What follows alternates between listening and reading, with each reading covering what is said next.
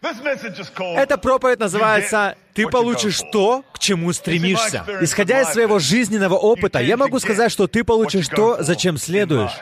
Хорошее это или плохое? Я буду говорить из послания Иакова, глава 1.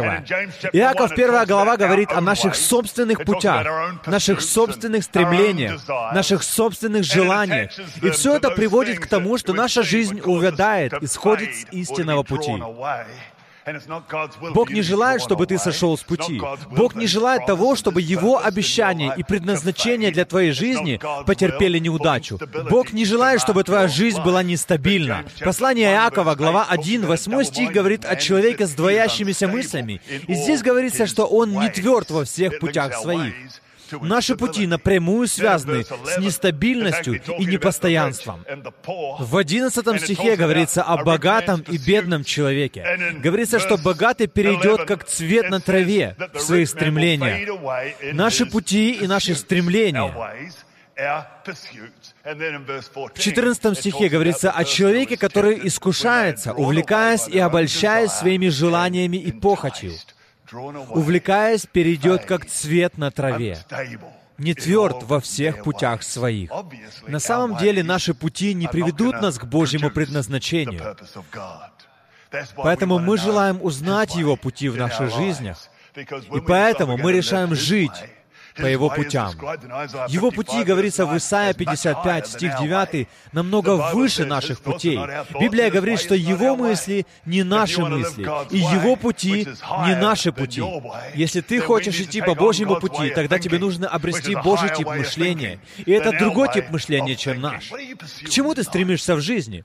Чего ты ищешь? Ты получишь то, к чему стремишься. Если посмотреть на это с позитивной стороны, то 20 лет назад я стал пастором этой церкви. Это для меня был большой вызов и растяжка. И однажды я сел за свой стол, это заняло немного времени. Я начал думать о церкви, о которой мечтал, о церкви, которую я мог представить. Я записал на бумаге о церкви, которую я вижу. Это заняло у меня немножко времени, но мне удалось сформировать жизненное предназначение нашей церкви. И чудом является то, что годы и годы спустя Церковь, которую я описал на бумаге, стала реальностью, и мы наслаждаемся этим по Божьей благодати. Потому что я верю, что ты получаешь то, к чему стремишься. Печально, когда мы стремимся к неправильным вещам и потом попадаем в проблемы. В твою жизнь приходит все, чему ты позволяешь прийти. Когда речь заходит о стиле твоей жизни, о твоих принципах, поведении, все это формируется благодаря тому, чему ты позволяешь прийти. Когда ты приходишь в церковь Хилсон, мы почти всегда можем тебе гарантировать, что когда служение должно начаться, оно начнется. И когда оно должно закончиться, оно закончится. Ты можешь приводить друзей сюда. Ты можешь планировать свой день, потому что такая культура нашей церкви. Возможно, тебе подходит такое, а возможно, нет. Но мы являемся такими, какие мы есть. Потому что я обнаружил, что ты получаешь то, к чему стремишься. И иногда люди разочаровываются по поводу церкви и церковной жизни, но ты получаешь то, к чему позволяешь прийти. К чему ты стремишься? Чему ты позволяешь прийти в твою жизнь? В конце концов, ты получаешь то, к чему стремился, чему позволил прийти. Если мы говорим о предназначении Божьем, то ты получаешь плоды, которые имеют прямое отношение к твоим стремлениям. С другой стороны, когда речь идет о негативных вещах, тогда ты увидишь последствия того, к чему ты стремился. Ты увидишь тяжелый груз проблем, которым привели твои стремления. Поэтому нам никогда нельзя недооценивать важность наших путей, наших стремлений и желаний. Нам нельзя недооценивать влияние тех вещей, которые могут отвлечь тебя от воли Божьей в твоей жизни. Когда Писание говорит, что человек увлекается собственной похотью, это является метафорой, которая представляет собой приманку на крючке удочки рыбака, которая манит рыбу, и рыбак подсекает ее. Печально, если что-то уводит тебя от того, что Бог имеет для твоей жизни, собственные пути. Человек с двоящимися мыслями, говорит Библия, не тверд. Он не тверд во всех путях своих. У каждого из нас есть свои маленькие странные особенности. Я называю это отличительной особенностью. Эта фраза смешно звучит. Каждый из нас имеет свои особенности. Когда ты живешь с другим человеком долгое время, то тебе приходится жить с особенностями этого человека также. И ты сживаешься со смешными особенностями. У меня самого есть смешные особенности, а у моей жены Бобби есть свои смешные особенности. И интересно то, что чем старше мы становимся, тем громче становятся наши собрания. Меня раздражает, когда она говорит, прошу прощения, прошу прощения, прошу прощения. Что? Что ты сказала? Прошу прощения, прошу прощения. Я уверен, что у нас хорошо проходит общение. Мы знаем, что не понимаем друг друга, но мы общаемся в любом случае. Однажды я очень расстроился, потому что она разозлилась, когда я сказал, что ей нужно проверить слух. Она разозлилась на меня, ей не понравилось это. Однажды она пришла домой, это правдивая история, и она сказала мне, «Посмотри, я проверила свои глаза, и у меня все нормально со зрением». Я сказал, Бобби, я не просил тебя проверить глаза, но просил проверить слух.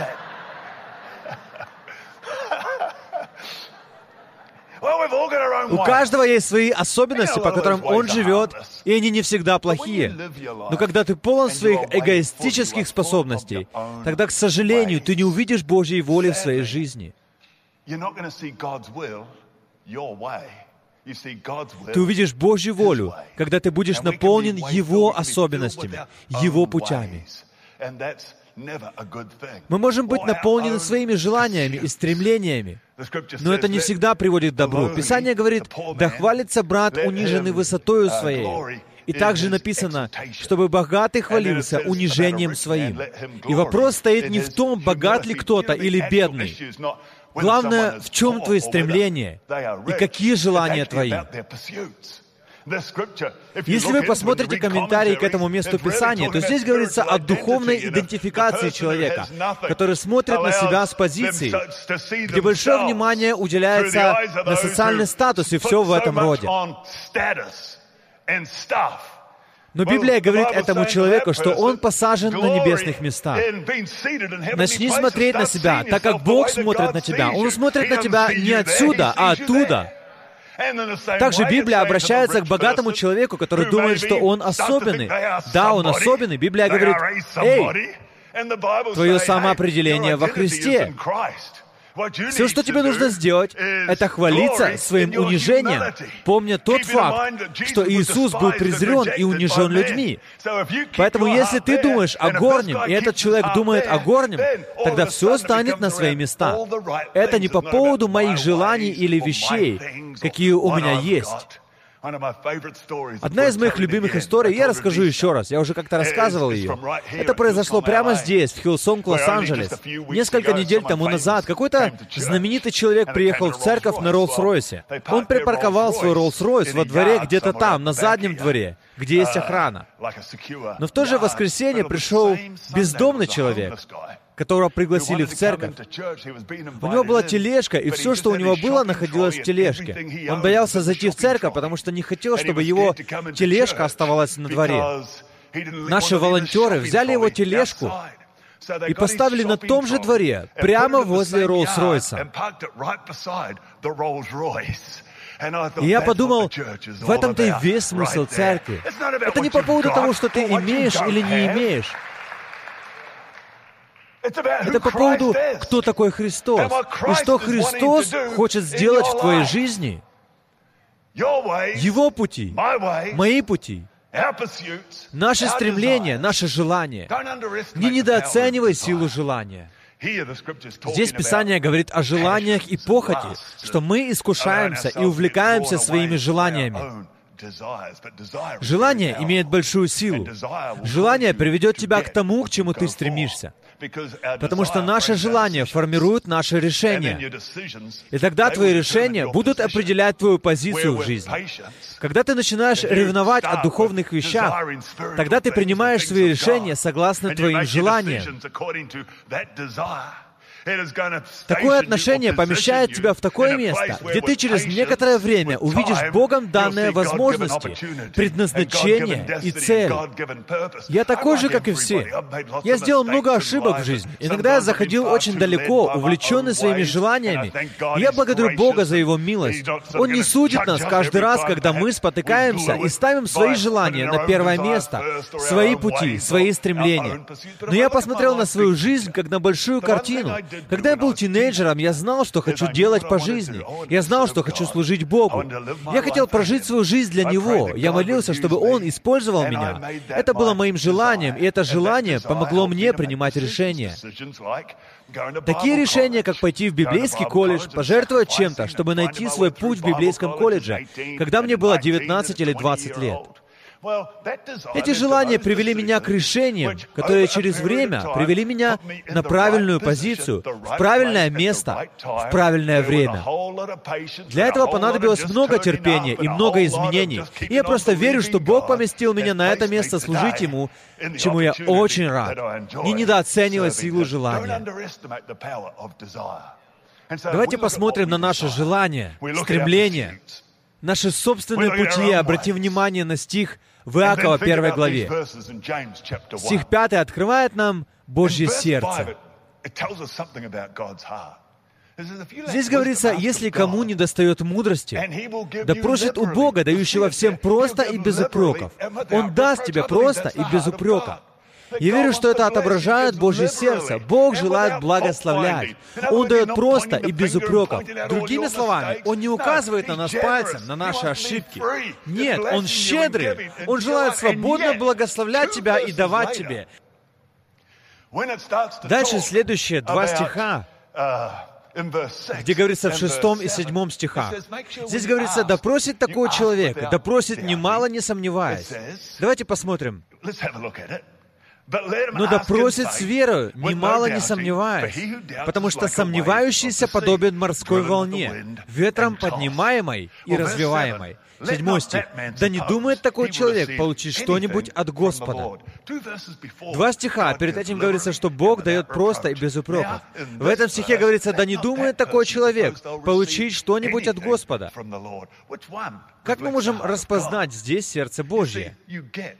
Понимаете? Вы получаете то, к чему стремитесь. Это не означает, что Он не желает давать или благословлять. Или Бог похож на родителя, который говорит своему ребенку на Рождество, «Ты не хороший мальчик, ты не хорошая девочка, и Санта не принесет тебе подарка». Но Божье сердце не такое. Или если ты недостаточно хороший человек, если ты плохой христианин, извините, что показываю на вас пальцем, если ты недостаточно хороший человек, тогда Бог не благословит тебя. Но Божье сердце не такое. Вопрос в том, что ты получаешь то, зачем ты следуешь. Другими словами, Библия говорит, что ты пожинаешь то, что посеял. В притче 23, стих 7 говорится, «Ибо каковы мысли в душе его, таков и он. Так же, каковы мысли в душе ее, такова и она». Если я серьезно задумаюсь об этом, о моих взаимоотношениях с Богом, я реально хочу иметь близкие взаимоотношения с Богом, но я не хочу подчинить свои пути Ему. Это мой путь, это моя жизненная дорога. Ты идешь своим путем, я иду своим путем. Тогда речи о взаимоотношениях с Богом быть не может. Да не думает такой человек получить что-нибудь от Господа. Такая же ситуация будет в твоих взаимоотношениях с мужем или женой. Или с твоим парнем или девушкой. Это то же самое. Ты хочешь иметь счастливый брак, хорошие взаимоотношения. Но ты хочешь, чтобы все было по-твоему. Это твой путь и все. К сожалению, но ты не добьешься успеха в этом. Ты получишь то, зачем следуешь. И да не думает такой человек, что у него будет счастливый брак. Потому что не так строится счастливый брак. Но для этого нужно отречься себя и начать работать вместе, как партнеры, ободряя друг друга. Иногда, когда речь заходит о жизни, мы имеем свои собственные представления о ней. И в то же время мы хотим иметь волю Божью в своей жизни, все благословения, все обещания Божьи. Это то же самое, что ты говоришь Богу, все твое мое, и все мое, мое. Но так ты не сможешь построить взаимоотношения. Когда вступил в брак со словами «и в горе, и в радости», Это не означает, что в радости для тебя и только для кого-то в горе. В богатстве и в бедности не значит, что ты становишься богаче, когда человек рядом с тобой беднее. Так не работает. Но таким образом мы часто строим взаимоотношения с Богом. Мы хотим делать это по-своему. Мы не хотим меняться. Мы не хотим жертвовать. Мы хотим придерживаться своего пути. Но мы все хотим, чтобы Бог нас благословил. В Библии, Иакова 1 главе, говорится о сомнениях. Греческое значение этого слова буквально означает «двосердечный» или «двоедушный» или «человек с двумя характерами». И дальше говорится, человек с двоящимися мыслями не тверд в своих путях. Это тоже слово в греческом, которое означает двоедушный. В жизни так не работает. Именно поэтому нам нужно искать Христа. Именно поэтому нам надо принять решение, что мы хотим Божьего пути в нашей жизни и Божьей воли. Если мы пытаемся жить не так, как должны, тогда как Библия говорит, да не думает такой человек получить что-нибудь от Господа. И это не Бог удерживает тебя, это просто ты получаешь то, к чему стремишься. Чего ты желаешь? К чему ты стремишься? Что для тебя важно в жизни? Готов ли ты подчинить свои пути Его путям? Готов ли ты пожертвовать чем-то? Да, жертва всегда пугает. Ты когда-либо жертвовал, и я знаю, что большинство людей здесь сделали это. Жертвовать что-то означает, что это стоит тебе чего-то. Раз в год, уже на протяжении многих лет, у нас проходят так называемые пожертвования сердца по дому. Это помогает нам, как церкви, делать много чего, что мы можем сделать. И люди отдают жертвенно. Ты берешь за руку свою супругу, молишься и отдаешь. Это захватывает дыхание. Потому немножко страшно, но ты никогда не чувствуешь себя хуже.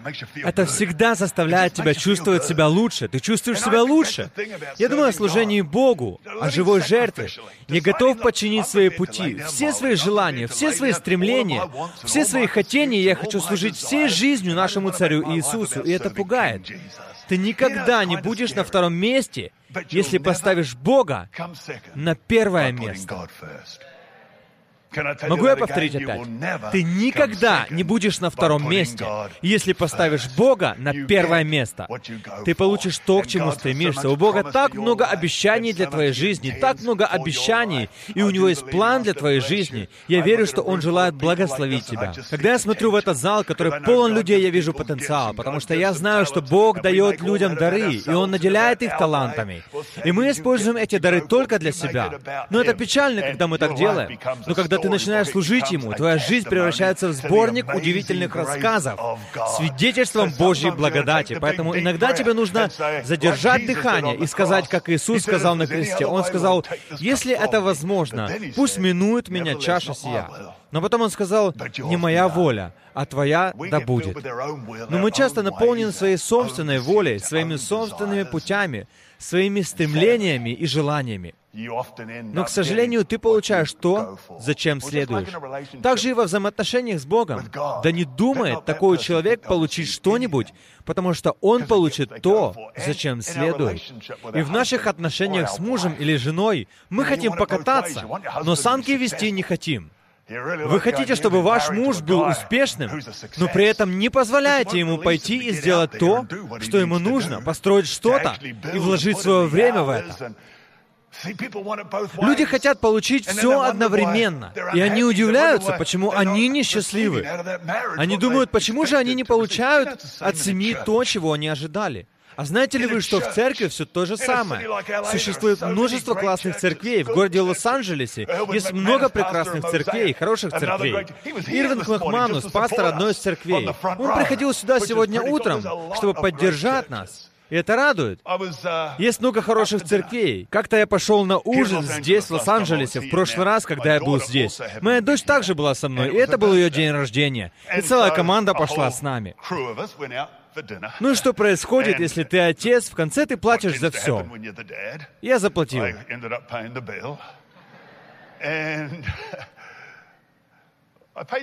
Также выписал чаевые, потому что здесь, в США, ты должен платить чаевые. Я не могу терпеть, когда люди думают, что если я австралиец, то я не плачу чаевые. Поэтому я выписал чаевые и оплатил. Мы вышли из ресторана и ждали машину, которая должна была забрать нас. И вдруг ко мне подходит официант и говорит, «Сэр, я вас плохо обслужил?» А я сказал, «О, нет, что я сделал не так? Я выписал чаевые, но пропустил что-то важное, потому что был занят разговором. Я пропустил одну цифру. Вместо того, чтобы написать 20%, я написал 3%. И как неудивительно, он пошел за мной. Я был так рад, что он сделал это. После этого он сказал мне, «Ты являешься причиной, почему я живу в Лос-Анджелесе». О, правда? Вау! Я был так рад, что я смог с ним рассчитаться по пути. Он знал, кто я такой все время. Он не говорил нам, что знал меня, и никому не говорил, кто был за столом. Но он сказал, ты являешься причиной, почему я в Лос-Анджелесе. И он продолжал говорить, я знал, что нашей церкви здесь только пару месяцев. Но он начал говорить о своем прошлом, где он служил и что делал. И я спросил, ты все еще ходишь туда? И он сказал, нет, сейчас я хожу в одну маленькую церковь. Да, Бог бывает приводит в одну церковь, и бывает выводит из другой церкви. Но тебе нужно понимать, что на самом деле Бог хочет делать в тебе и через тебя. Потому что Бог может сделать много через твое посвящение и через твою причастность к поместной церкви. И вот ты думаешь, я присоединюсь к этой церкви. Но если ты пойдешь туда, то на самом деле не получишь ничего ни от кого из них. Возможно, ты услышишь хорошее послание, или ты, возможно, придешь в Hillsong и скажешь, что поклонение было великолепным. Или ты скажешь, я слышал там хорошую проповедь, или я слышал это и это. Но в том, где ты насадил себя, есть сила. Когда ты принимаешь решение насадить себя, стать частью церкви, тебе открывается то, что не даст тебе ни одна поместная церковь. Ни одна церковь, исповедующая изучая Библию или центром, который является Христос, тебе открывается столько всего. Тут семья, круг общения, друзья. Люди встречают свою вторую половинку в церкви. И твоя вторая половинка может находиться прямо здесь, в этом зале. И вот тогда твои дары и таланты могут быть максимально реализованы. Появляется возможность расти и позволять Слову постоянно строить твою жизнь. Но многие говорят, нет, нет, нет, я хочу жить своей жизнью. Так что я немного возьму тут, немного возьму там, и в конечном итоге остаются ни с чем. И получается, что ты с двоящимися мыслями по поводу церкви. Немного того и немного того, и в конце концов они приходят в никуда. Ты обманываешься относительно церкви. Ты думаешь, я хочу на диету. Я хочу есть только здоровую пищу правильно питаться. Но я также хочу пойти в церковь после этого служения, которое называется бургерная. Я хочу и то, и другое. Может, у меня получится совмещать одно с другим. Я попробую. В качестве закуски мне принесут салат отдельно с соусом, к которому я не прикоснусь. Я просто выдавлю немножко лимонного сока на салат. Никаких углеводов не будет в моей пище. Я даже хлеба не коснусь. А когда я закончу с этой порцией здоровой пищи, я куплю себе самый большой и жирный бургер с картошкой фри тройной порцией картошки фри, испорченную рыбу, чипсы и все мучное, что я могу вспомнить, и устрою себе пир. Но пусть те, кто так делает, не думают, что такая пища принесет им какую-либо пользу. Потому что так это не работает. Немного того и немного всего. Ты просто останешься ни с чем. В этом случае у тебя будут большие проблемы, потому что тебя станет больше в размерах, чем ты раньше был намного больше будет проблем. Тебе нужно решить, к чему ты стремишься, за кем ты следуешь. Каково место Божьего Слова в твоей жизни? Каково место Божьих обещаний и Божьего предназначения в твоей жизни? Потому что если ты будешь пытаться выделить для всего этого специальное место и подогнать это под свою жизнь, ожидая увидеть богатый урожай, Божье благословение и обещания, которые есть в Слове Божьем, то так это не работает. Ты получаешь то, что выбираешь. И я думаю, это грустно. Когда я говорил о церкви, я легко мог бы говорить о пальмах, Потому что в Псалме 91, в 13 и 14 стихах, праведника сравнивает с пальмой. Тут сказано, праведник цветет, цветет, процветает, как пальма, возвышается подобно кедру на Ливане, насажденная в доме Господнем. Тут говорится о ветхозаветном Божьем доме. Насажденная в доме Господнем, они цветут во дворах Бога нашего. В этих стихах люди, которые насаждают себя, показаны как процветающие, цветущие, как пальма. И вот что интересно. Если посмотреть на местность, которую накрыла цунами, подобное мы видели на экранах телевизора в Японии. Наверное, два, три или четыре года назад, и перед этим в других южно-восточных частях Азии, часть Таиланда, Индонезии, Шри-Ланка и другие местности были полностью разрушены цунами. Там было все опустошено, все разрушено, все повалено на землю, кроме пальм. Пальмы по-прежнему будут возвышаться, они по-прежнему будут зелеными. Им каким-то образом удается выстоять в шторм. Давайте проведем аналогию с другим местом Писания, где говорится о человеке, увядающем в своих путях. Я прочитаю эти стихи. Вот что тут сказано. Да хвалится брат униженный, 9 стих, высотою своей, а богатый унижением своим, потому что он придет, как цвет на траве. Для каждого из нас наступит этот час, мы умрем. Это ждет каждого в какой-то момент будущего. 11 стих. «Восходит солнце, настает зной, и зноем иссушает траву, цвет ее опадает». Исчезает красота вида ее. Так увядает и богатый в путях своих. Я уже говорил, что вопрос не в том, что человек имеет или чего не имеет. Тут говорится о том, на чем строится духовная идентичность таких людей. Вот в чем вопрос.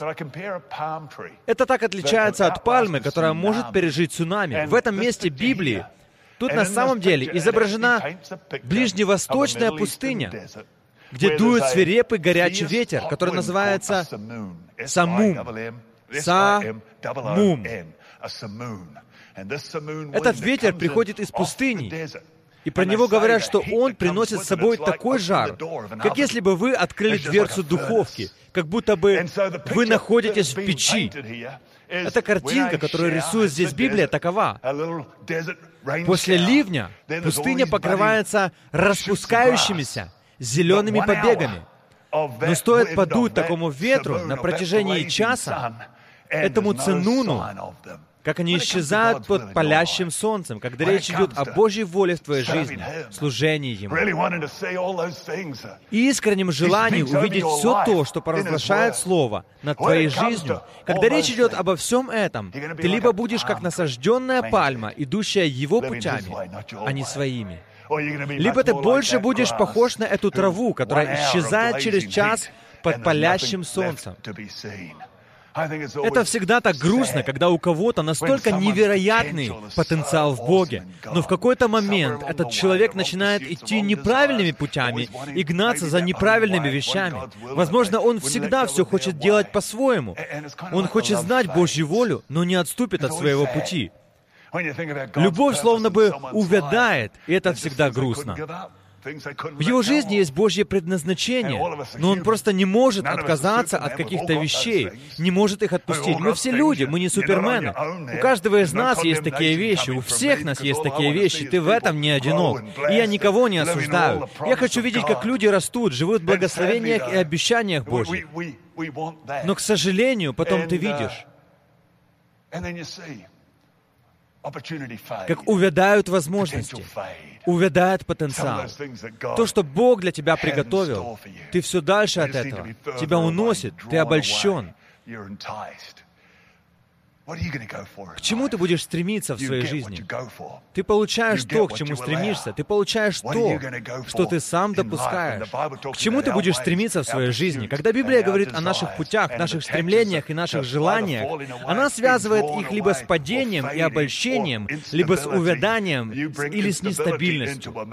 Ты принесешь нестабильность в свой брак, если ты хочешь, чтобы все было по-твоему. Ты хочешь, чтобы у тебя был хороший брак, счастливый брак, но ты хочешь, чтобы все было по-твоему по-твоему. Но это только приведет к нестабильности. Если в твоих отношениях с Богом есть так много всего, что ты хочешь получить от Него, но ты не готов отпустить что-то или отказаться от чего-то ради Его воли, это то же самое. Да не думает такой человек получить что-нибудь от Господа. Я верю, что у Бога так много всего для тебя есть. В притчах 14.14 говорится о вероотступниках. Библия говорит о таких людях. И вот что тут сказано. Человек с развращенным сердцем насытится от путей своих, а добрый будет насыщен от Господа. Ты хочешь быть насыщен от Господа, или же ты хочешь насытиться от своих путей? Что ты выбираешь?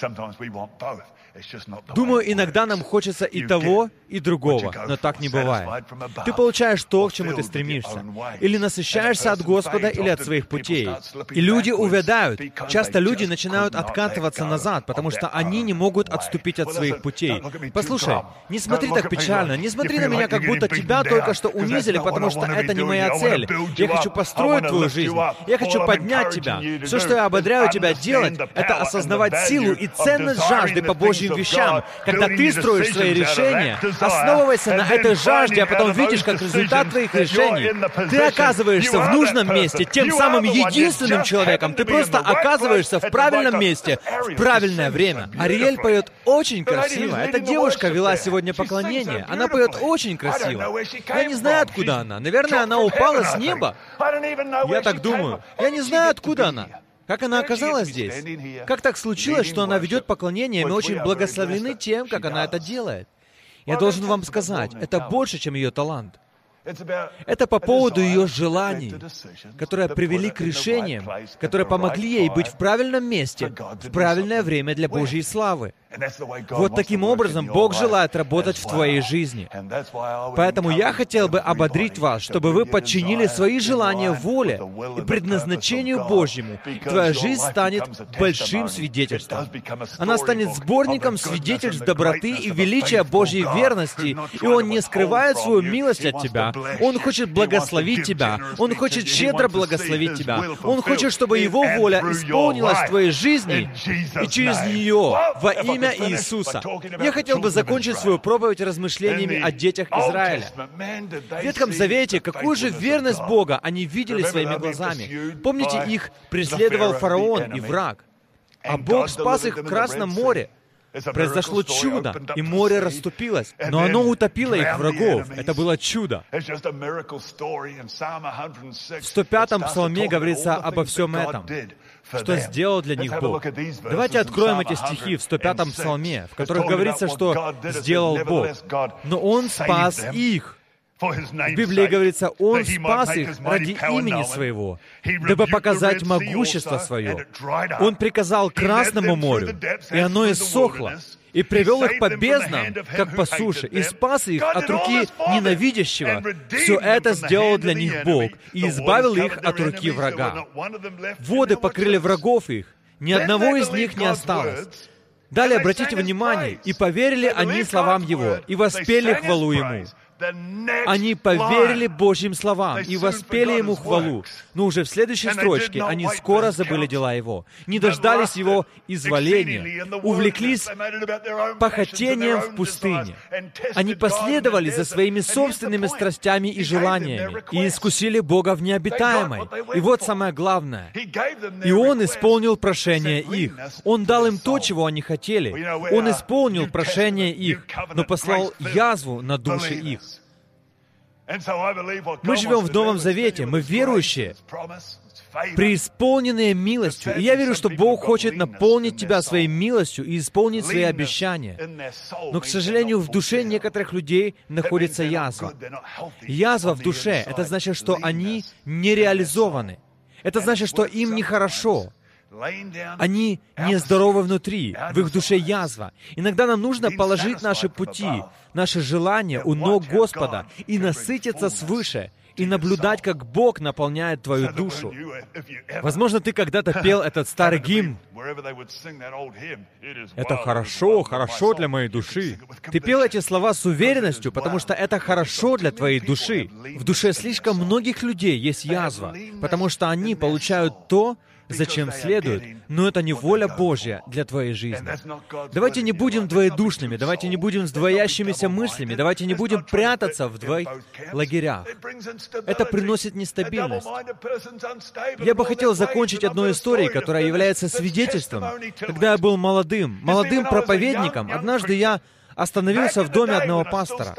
Меня поселили в гостевой комнате, и мне приходилось пользоваться гостевым полотенцем, мылом. И, конечно, ты не чувствуешь себя на 100% комфортно в чем-то доме. То есть ты не можешь ходить в нижнем белье в чужом доме, не так ли? Ты мог бы попытаться, но я не уверен, что тебе позволили бы. Ты не чувствуешь себя полностью свободным, и тебе нужно принять ванну, и еще кому-то нужна ванна.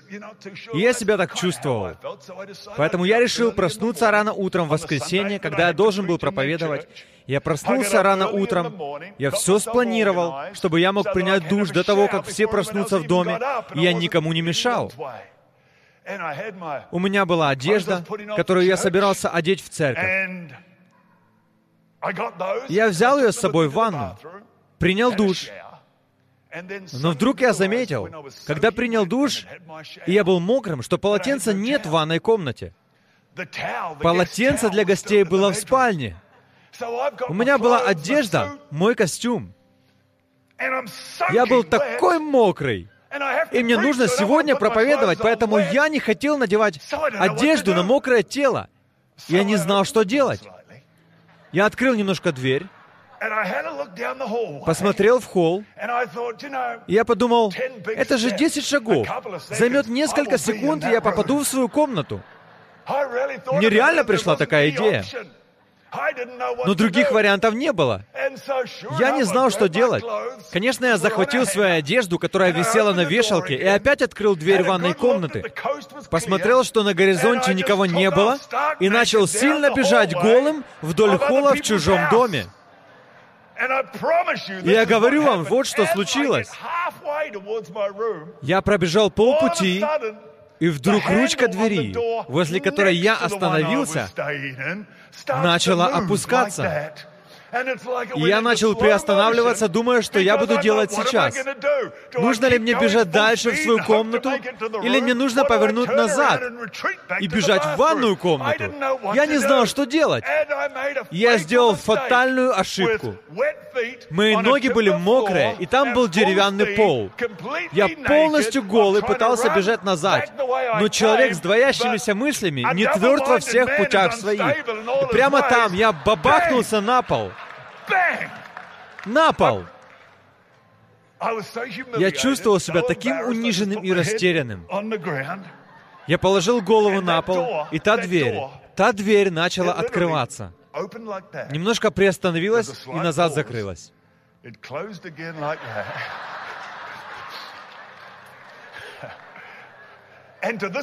И до сегодня я не знаю, кто был за той дверью. Я не знаю, видели ли что-то. Мне немножко жалко того человека. Через час мы все завтракали. Все были там, и они ничего не сказали по этому поводу. И я ничего не говорил. Никто ничего не сказал. Но я взял для себя урок. Если ты двоедушный человек, то твоя жизнь не будет двигаться туда, куда бы тебе хотелось. Какие у тебя желания?